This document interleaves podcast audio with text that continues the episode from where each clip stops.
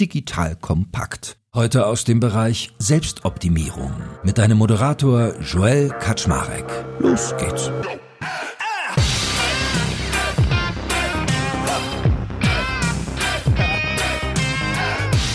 Hallo Leute, mein Name ist Jack Kaczmarek.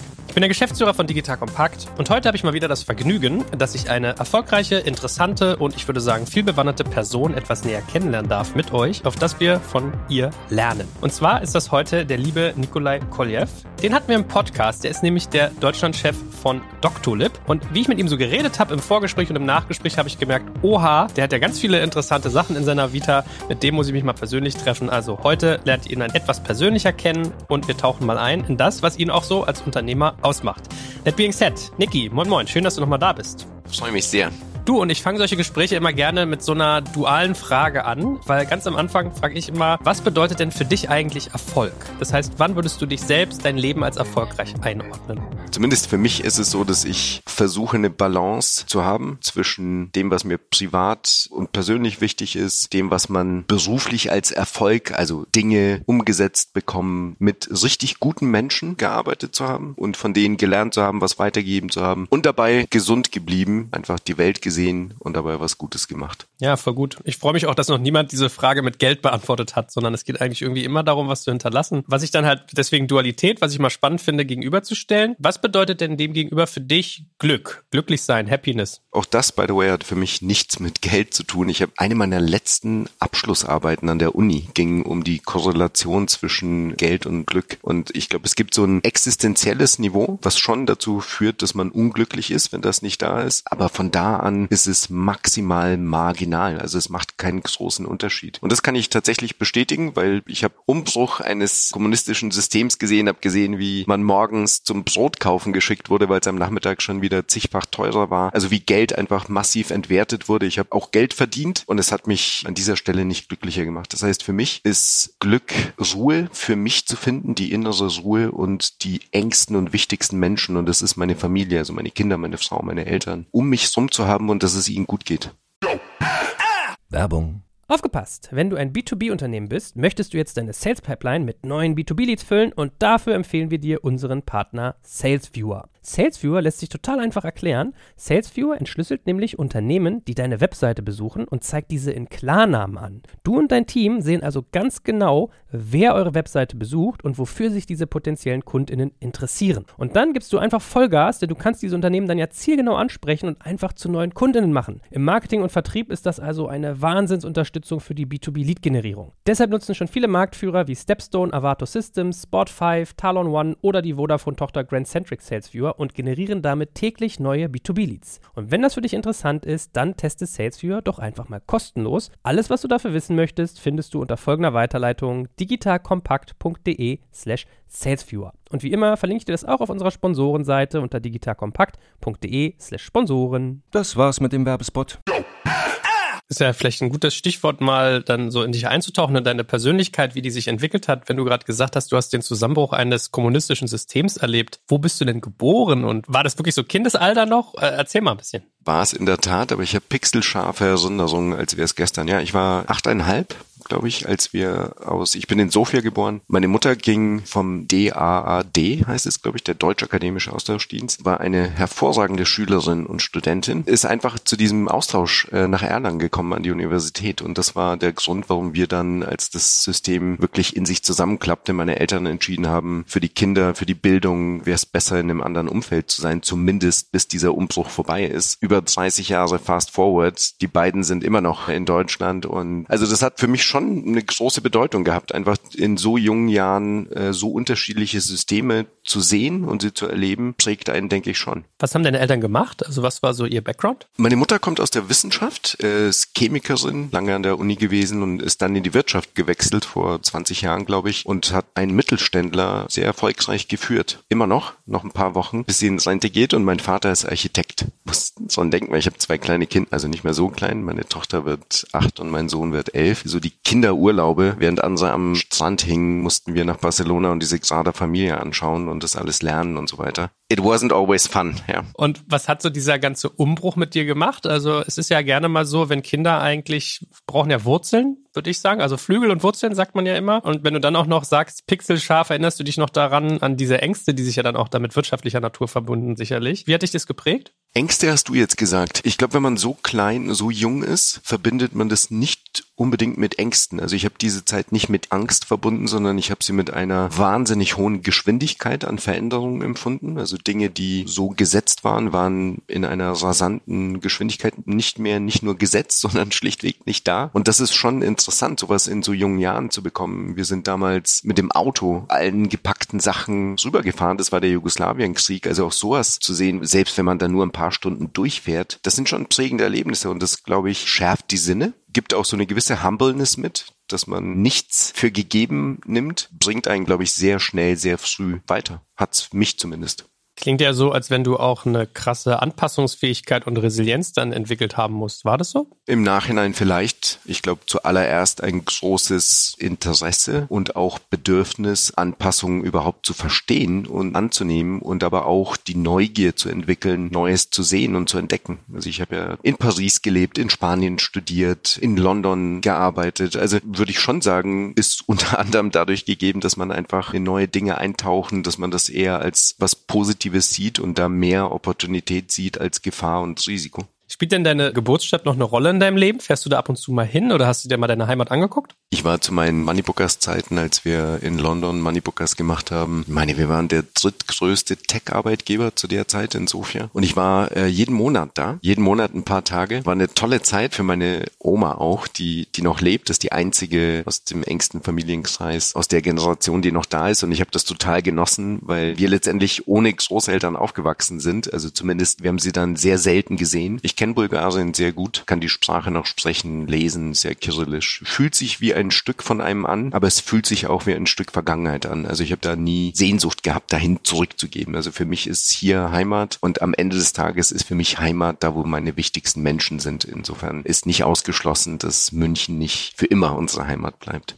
Wie haben deine Eltern dich denn auf die Berufswelt vorbereitet? Waren die in der Haltung, dass die gesagt haben, der Junge sollte auch was Akademisches machen? Waren die so, dass sie dir erlaubt haben, dich selbst zu entdecken? Wie war das für dich? Die haben mir total freie Wahl gelassen, haben gesagt, laissez-faire, mach einfach, was du möchtest. Wollte mich dem Thema Schauspiel widmen und habe mir eine Akademie, meine ich, damals in München angeschaut. Meine Mutter war völlig entsetzt und in der Hoffnung, dass es eine furchtbare Erfahrung bei diesem Schnuppertag wird. Und das war es tatsächlich auch. Also ich war absolut desillusioniert, fand es absolut nicht inspirierend für mich. Und dann war schon die Empfehlung, wie man das damals so gemacht hat, etwas Vernünftiges zu machen. Medizin wäre auch ganz groß im Kurs Kurs gestanden. Wir haben ganz, ganz viele Ärzte in der Familie. Ich habe mich dann fürs Auswendiglernen entschieden. Super tolle neudeutsche International Business Administration gemacht. Hat am Ende funktioniert, aber es war keine ganz freie Wahl. Ich wusste aber auch nicht ganz genau, was ich machen soll, ehrlich gesagt. Woran lag es denn, dass dir das Schauspiel dich da so desillusioniert hat? Was hat dich daran so abgestoßen? Man konnte wenig gestalten, sondern es war dann das, was einem gezeigt wurde, ist, man musste sich da und dahin vor die Kamera stellen, den und den Text abspulen. Und ich hatte in mir das Gefühl, ich würde gerne was gestalten, was aufbauen, vielleicht eher Regie führen, als vor der Kamera stehen. Und wenn man sich jetzt deinen Lebenslauf mal anschaut, Money Bookers als eine wahrscheinlich deine erste größere Position, was in der Beratung, welche in mehreren Rollen. Also ich überlege, wie man sich deinem beruflichen Schaffen mal nähert. Was wäre so dein Big Picture? Weil im, Nachhinein kann man ja mal anders drauf schauen, als während man noch voll drin ist. So im Nachhinein kann man vielleicht manche Sachen so postrationalisieren. Und wenn du jetzt den, den Blick des heute mal auf deine berufliche Vergangenheit legst, was war so dein Weg, der sich dir gepflastert hat? Also rückblickend ist es, glaube ich, eine Reise der Neugier und der kalkulierbaren Risikos eingehend um Opportunitäten zu verfolgen, um Neues zu lernen. Ich glaube schon, dass man, wenn man alle Stationen durchläuft, als wir Moneybookers gemacht haben, das würde man heute Fintech schimpfen. Das war damals einfach Online- und Mobile Payments. Ja. Zu meinen Deloitte-Zeiten, das ganze Thema Venture Building, Digitalisierung, das war ein völlig neues Geschäftsmodell für die Beratung. Also auch da wieder etwas Neues aufgebaut. Ich glaube, diese Neugier an neuen Themen und wie die Transformation und Veränderung treiben, war schon für mich immer wichtig. Und die Digitalisierung zieht sich natürlich so durch meinen Berufs Berufsleben, auch auf der Investmentseite. WeWork war geplant als eine nächste Station und dann fiel alles in sich zusammen und dann wurde es aber das spannendste Praktikum in meinem ganzen Leben, weil ich von einem solchen Firefight, das hatte ich noch nicht geübt. Wie hat sich das angefühlt? Bist du eher jemand, der in solchen Situationen brilliert oder der auch ruhig bleibt und gut funktioniert? Oder war es für dich eine Belastung? Ich hätte ja mal getippt, jemand, der mit acht durchs Kriegsgebiet in neues Land geflüchtet ist, wird da wahrscheinlich relativ cool bleiben. Ja, die Attribute, die du nennst, schließen sich nicht aus. Ich denke schon, dass ich jemand bin, der extrem fokussiert, aber dann auch schnell handelnd bin. Aber lässt einen das jeden Abend äh, dann extrem ruhig einschlafen? Das mit Sicherheit auch nicht. Und ich glaube, wenn Leute mal sowas erzählen, dann, ja, vielleicht können die das viel besser, aber ich glaube schon, dass man bei solchen Dingen auch wirklich dabei sein muss mit allem, was man hat, weil das ernste Situationen sind, um da auch die Empathie bringen zu können, denn es ist mehr als einfach nur Dinge abhandeln. Da geht es um, um viele Menschen. Braucht man schon Empathie und die kann ich zumindest nicht um 21 Uhr oder um 21.30 Uhr ausschalten. Auch da lernt man dazu. Also ich bin heute darin mit Sicherheit deutlich besser als vor zehn Jahren. Ist immer eine interessante Frage, weil ich frage oft Unternehmer, die jetzt und Unternehmerinnen natürlich auch, die wie du jetzt mit mir im Gespräch sind, bist du jemand, der sich Sorgen macht? Und da kann man wie immer nein. Und irgendjemand hat mal jemand zu mir die Hypothese geäußert, dass es damit zu tun hat, dass diese Menschen in der Regel wirtschaftlich schon sehr viel erreicht haben und dann keine Fallhöhe mehr so richtig empfinden. Das ist vielleicht, wenn ich sie ein paar Jahre früher gefragt hätte, dass die Antwort eine andere wäre. Deswegen ähm, freut mich das, wenn jemand mal ganz ehrlich sagt, so ich nehme das auch irgendwie mit in den Schlaf, das macht was mit mir. Hast du da heute ein anderes Verhältnis als damals? ich mache mir nicht Sorgen, sondern ich mache mir einfach Gedanken. Ich glaube, dass Angst immer ein ganz schlechter Begleiter ist. Ich glaube, dass Reflexion unabdingbar ist. Also sich permanent Gedanken zu machen, wie könnte es besser sein? Was könnte man anders machen, damit es entweder schneller oder besser oder wie auch immer. Ja, vielleicht hat dieser jemand, der dir das gesagt hat, nicht Unrecht. Wobei ich muss ehrlich sagen, ich habe null finanzielle Ausstattung. Solche Themen haben mir keine Angst gemacht, weil ich ein Grundvertrauen zunächst in mich habe und ein Grundvertrauen in die Menschen, die mich umgeben habe in der Zwischenzeit auch die Erkenntnis, dass Erfolg nicht eine Hockeystick-Linie ist, aber die Trendlinie muss nach oben zeigen. Was mich interessieren würde, weil du gerade gesagt hast, du wirst dann fokussiert und ruhig. Da sind wir ja schon in einer schönen Managementfrage. Was ist denn dein Vorgehen, um Entscheidungen zu treffen? Zum einen gucke ich mir immer an nach dem Muster, was ist wirklich wichtig und dringend. Und wenn man in einer schnelllebigen Welt ist, dann erscheint vermeintlich alles wichtig und alles dringend, kann es aber auf keinen Fall sein. Und ich versuche nach bestem Wissen und Gewissen mit Unterstützung viel smarterer Leute, als ich es bin, in ihren Fachgebieten, diese Felder einzugrenzen, die wichtig und dringend zugleich sind und die als erstes anzugehen, weil die haben den größten Impact, die haben das größte Gewicht. Ich habe schon im Laufe der Zeit gelernt, mehr meiner Intuition und meiner Erfahrung zu vertrauen. Bist du dann jemand, der eher im Team arbeitet, der sich irgendwie viel zusammenholt und Entscheidungsfindung vielleicht auch ein bisschen verteilt? Oder bist du jemand, der Sachen aufnimmt und dann aber für sich sehr alleine ausmacht? Ich bin schon jemand, der gerne in einem Team arbeitet und gerne die Freiheit gibt, Entscheidungen zu treffen. Aber ich denke schon, dass ich sehr klare Vorgaben geben kann. Und wenn eine Entscheidung nicht herbeigeführt wird, dann bin ich auch in der Lage, eine Entscheidung zu treffen. Macht das dann auch.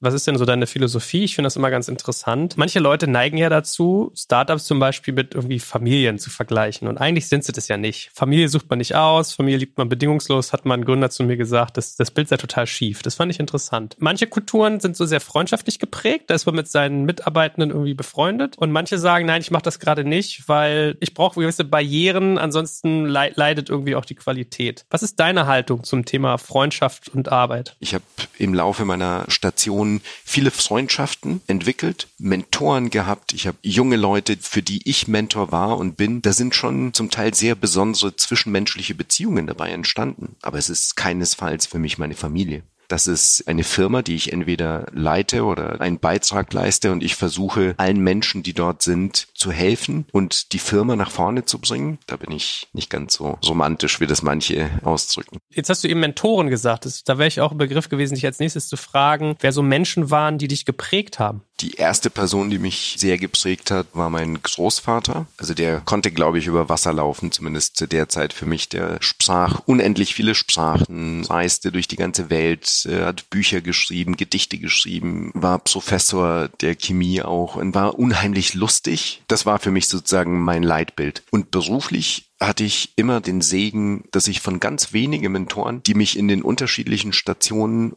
unterschiedlich intensiv beeinflusst haben, aber das war unheimlich wertvoll für mich in ganz jungen Jahren, um so einen Kompass zu entwickeln. Mein erster Chef damals, ein Holländer, straight to the point und ohne Make-up mir einfach Dinge so ins Gesicht geworfen hat und sich nicht zu wichtig genommen hat und mir einfach auch so eine Grundportion an Selbstvertrauen und die man ja braucht, wenn man so ein junger Mensch ist und eigentlich noch nichts gemacht hat und noch nichts geschafft hat, dann braucht man einen Vertrauensvorschuss und auch die Möglichkeit, einfach weiterzukommen. Später hatte ich bei Deloitte auch einen phänomenalen Mentor, der mir ein Carte Blanche gegeben hat in der größten Professional Service Firm, wo es mit Sicherheit zunächst eine Risikobetrachtung ist, bevor es eine Opportunitätsbetrachtung, weil so groß kann die Opportunität gar nicht sein. Und das habe ich aber zu der Zeit so gar nicht empfunden, sondern ich wollte einfach Attacke und weiter geht's. Und im Nachhinein schätze ich das einfach so hoch, wie der sich sozusagen für mich hingelegt hat, einfach extrem beschützt hat und mir gezeigt hat, dass eine Partnerschaft so eine Gruppe von Eigentümern und Unternehmern ist. Also tolles Erlebnis. Und heute umgeben mich auch noch ein, zwei Personen, die ich unheimlich schätze, deren Rat ich unheimlich gerne einhole und mir anhöre. Ja, Würdest du denn sagen, du hast mehr von den Leuten gelernt, die vieles richtig gemacht haben oder von denjenigen, wo du vielleicht sogar abgestoßen warst, weil sie Dinge umgesetzt haben auf eine Art und Weise, die du nicht gut findest? Weißt du, was ich meine? Sowohl als auch. Also ich habe immer extrem bewusst auch den Vorteil, dass meine Peers immer deutlich älter waren. Ich konnte eigentlich sehen, wie sieht mein Leben in 20 Jahren aus. Und ich habe ganz genau hingeschaut, was machen die, was ich auch gerne machen will. Was machen die, was für mich total furchterregend ist und ich auf keinen Fall machen will. Das ist ein absolutes No-Go. Also sowohl im Umgang mit Menschen als auch mit dem Geschäft und so weiter. Und das finde ich schon extrem wichtig, diesen Filter und diese Sensitivität zu haben. Ich meine, wenn wir uns sonst mal auf ein abstraktes Level bringen, wer sind denn die Menschen, zu denen du aufschaust und warum? Ich kann zu Menschen aufschauen, die eine Grundauthentizität mitbringen, wo ich sehe, die sind echt, die einen Kompass haben, der nicht wie ein Fähnchen im Wind sich dreht, es schaffen, Dinge durchzuziehen. Verlangt mir Respekt ab, weil ich das auch von mir selbst verlange. Was war denn so der Preis deines Erfolgs? Das kann ja auf vielfältiger Ebene passieren. Gesundheit, man sieht die Familie nicht, Dinge entgehen einem. Also Karriere heißt ja auch immer Entscheidungen treffen. Entscheidungen heißt auch auf Dinge verzichten. Würdest du sagen, dass es Preise gibt, die du für deinen Erfolg gezahlt hast? Ich glaube, das ist nicht ein Punkt in der Zeit, sondern das ist eine Konstante und diesen Preis kann man permanent adjustieren. Immer dann, wenn ich merke, dass der Preis an bestimmten Stellen zu hoch wird, adjustiere ich es. Also ich habe mit Sicherheit zum Beispiel, als meine Kinder geboren wurden, also bei meiner Tochter, die als zweites kam, habe ich versucht, aus der ersten Erfahrung zu lernen und das besser zu machen und mir mehr Zeit zu nehmen. Aber als mein Sohn geboren wurde, war ich eigentlich jede Woche weg und das ist not well done. Also hätte ich gerne anders gemacht. Das sind Preise, die man schon, glaube ich, zahlt. Oder ich habe sie zumindest bezahlt.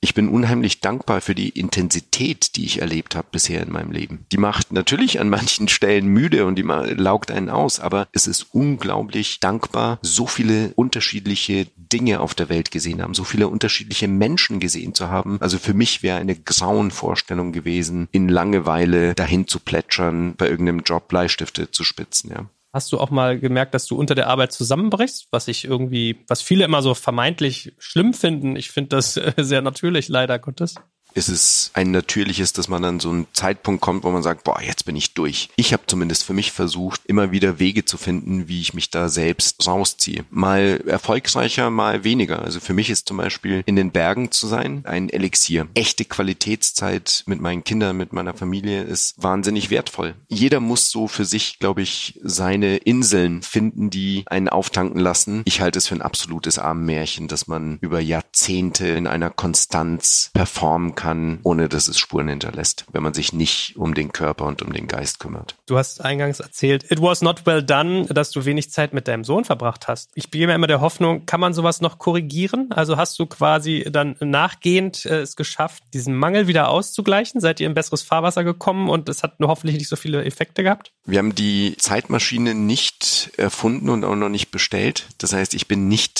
zurückgefahren in sein erstes Lebensjahr. Aber wir sind ja alle auf einer Reise und das gleiche gilt gilt im Übrigen auch für meine Eltern, also nicht nur für meinen Sohn. Das gleiche gilt für meine Frau, das gleiche gilt für meine Tochter. Also ich habe einfach grundsätzlich weniger Zeit gehabt, als ich sie mir gewünscht hätte, um mit diesen Menschen, die mir so wichtig sind, sie zu verbringen. Mit meinem Sohn habe ich, ich hoffe, er wird es bestätigen, ein hervorragendes Verhältnis. Wir sind uns extrem ähnlich, dadurch knallen wir häufig mit den Köpfen aneinander. Aber wir haben auch wunderbare Gespräche über Dinge, über die ich nie gedacht hätte, dass ich mit einem Zehnjährigen sprechen würde. Mach mir da im Moment keine Sorgen, sondern bin froh um jede bewusst erlebte Unterhaltung, jede bewusst erlebte Situation mit ihm. Und sag mal, wenn du mit Menschen verkehrst, bist du jemand, der schnell Vertrauen schenkt oder erarbeitet man sich das bei dir? Ich bin ein großer Freund von Vertrauensvorschuss. Ich habe das oft bekommen im Leben, bin aber dann auch jemand, der, wenn dieses Vertrauen missbraucht wird, extrem schnell konsequent. Wie ist denn generell so dein Verhalten in Konfliktsituationen? Wie agiere ich in Konflikten? Es kommt ganz auf den Konflikt an. Wenn meine Kinder zum siebten Mal die Aufforderung kommen, Zähne zu putzen, dann bin ich nicht extrem professionell und auch nicht in der gleichen Stimmlage wie beim ersten Mal. Bei beruflichen Konflikten denke ich schon, wenn man in bestimmten Positionen ist, dass man die Verantwortung und die Pflicht hat, das ruhigste Blut am Tisch zu sein und einen Konflikt zu moderieren und unterschiedliche Perspektiven einzunehmen und nicht durchzudrehen, weil man es kann.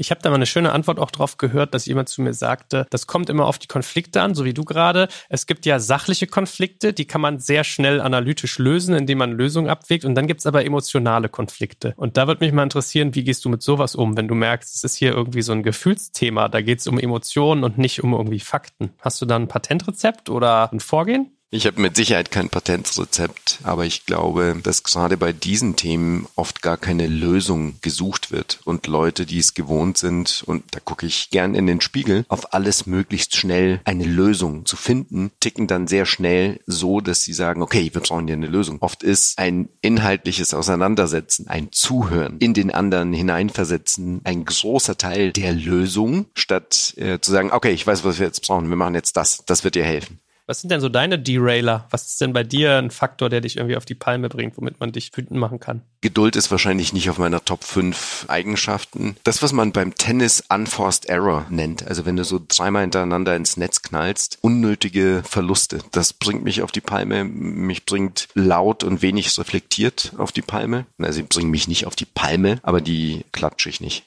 das werde ich mir mal merken, Unforced Errors ist ein gutes Wort. Ich kenne uns mal aus der Formel 1, sagt Ralf Schumacher immer Sudden Loss of Talent. Das finde ich auch mal geil.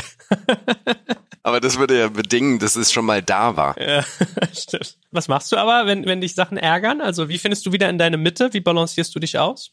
Use a breakdown for a breakthrough. Also ich finde es schon befriedigend und bringt mich dann wieder in eine Balance oder in eine positive Stimmung, wenn man aus einem Verlust es in einen Gewinn drehen kann. Wenn man aus einer Situation, die vermeintlich eine Downside ist, die drehen kann und irgendwie zum Guten wendet. Und ansonsten hilft immer an Höhe gewinnen. Und wenn man Höhe gewinnt, dann wirkt alles auf einmal deutlich mehr im Kontext und man kann es besser einordnen. Also das hilft mir persönlich schon, Höhe zu gewinnen. Head in the sky, feet on the ground. Hast du auch viel mit Neid zu tun gehabt in deiner Karriere? Also ich habe nie Neid empfunden. Ich kann mich sehr gut für andere freuen und ich kann sehr gut, ohne dass es meinem eigenen Ego wehtut oder meinem eigenen Werdegang vor Leuten Achtung haben und mich für deren Erfolge freuen. Finde, dass man für Neid sensibilisiert sein muss, um ihn wahrzunehmen. Manchmal, wenn es einem so ins Gesicht springt, nehme selbst ich das wahr, aber nichts, was mich groß aufgehalten oder bewegt hat. Wenn du Lust hast, fände ich abschließend nochmal ganz spannend, mal so einen typischen Tag von dir kennenzulernen. Also, dass wir einfach mal so fünf Minuten durchdeklinieren. Wann stehst du auf? Was isst du? Was passiert als erstes und was als letztes an deinem Tag? Wie wäre das? Wann geht morgens dein Tag los? Wenn ich nicht fliege, dann geht mein Tag um sechs los. Wir machen Frühstück für die Kids, wobei ich eigentlich nichts esse oder sehr wenig, vielleicht einen Apfel und ein Wasser und einen Kaffee. Kaffee ist ganz wichtig. Wenn die Zeit da ist, gehe ich sehr gerne mit meiner Frau laufen. Dann startet der Tag. Meist extrem getaktet auf 15 oder 30 Minuten und so geht's einfach durch bis zum Abend. Und wenn ich es einrichten kann, sehe ich sehr gerne die Kinder einfach, dass die ganze Familie zusammenkommt zum Abendessen und dann versuche ich mir darum eine Pause einzubauen und dann Abend noch Dinge fertig zu machen. Aber diese Zeit einfach zu hören, was so am Tag passiert ist, da gibt es ja Dinge, die die bewegen, die, die du sonst nicht aus dem Telefon oder einfach so äh, auf abspulen, sondern brauchst du schon ein bisschen Zeit. Wenn ich unterwegs bin, dann ist der Tag ein bisschen länger, ein bisschen früher aufstehen, mehr mit Transport unterschiedlichen Orten verbunden, aber ja. Alles, was Arbeit ist, ist bei dir eigentlich nur Meeting-Marathon? Ist eine Kombination aus Menschen treffen, Entscheidungen fällen, hier und da auch innehalten, reflektieren. Aber ja, es ist natürlich schon, ja, Ganz viele, mit denen ich rede, die erfolgreich sind, sagen, sie frühstücken nicht. Ganz viele äh, räumen dem Mittagessen irgendwie keine Zeit an und ganz viele beschreiben auch, was, was du gesagt hast, so, ich habe ein Fenster von ein bis zwei Stunden abends, Abendbrot, Kinder ins Bett bringen und dann nochmal was machen. Und ich frage mich immer, wann hat man so Qualitätszeit auch mit seinem Partner oder seiner Partnerin? Weißt du, was ich meine? Weil wenn man den ganzen Tag weg ist, dann eine Stunde Abendbrot ist, das ist ja auch eher viel Logistik und dann, ich ertappe mich immer dabei, dass es mir so ein Drückgefühl macht. Mit Sicherheit. Die Zeit muss man ganz aktiv planen. Aber ich bin schon jemand, der die Länge des Tages möglichst gut versucht zu nutzen. Und ich kann ja auch am späten Abend bei einem Glas Wein mit meiner Frau über Dinge, die mich bewegen und die sie bewegen, auch hervorragend reden. Wenn die Kids im Bett sind, dann bleibt immer noch eine Stunde Zeit für unsere Themen. Ist das Wochenende bei euch eigentlich dann heilig oder machst du da auch Arbeitssachen? Wir versuchen es so clean wie möglich zu halten, aber die, die Wahrheit ist, das ist nicht immer so. Welche Arbeit geht denn deine Frau eigentlich nach? Meine Frau ist Juristin, leitet die Rechtsabteilung bei einem Pharmakonzern. Okay, dann äh, habt ihr beide, glaube ich, volle Schreibtische, ne? Also, lieber Niki, da ich weiß, dass du auch zu deinem nächsten Termin musst, es hat mir viel Spaß gemacht, dich äh, näher kennenzulernen und habe mir auch schon ein paar Sachen notiert hier an tollen Einblicken. Dafür ganz herzlichen Dank und vielleicht setzen wir das irgendwie auch nochmal fort oder auf jeden Fall bist du als gern gesehener Gast. Formulieren wir es so. Ich danke dir und sehr, sehr gerne demnächst mal wieder. Danke fürs Zuhören beim Digital Kompakt Podcast. Du merkst, hier ziehst du massig Wissen für dich und dein Unternehmen heraus. Wenn du mit uns noch erfolgreicher werden möchtest, abonniere uns auf den gängigen Podcast-Plattformen. Und hey, je größer wir werden, desto mehr Menschen können wir helfen. Also erzähl doch auch deinen Kolleginnen und Kollegen von uns. Bis zum nächsten Mal.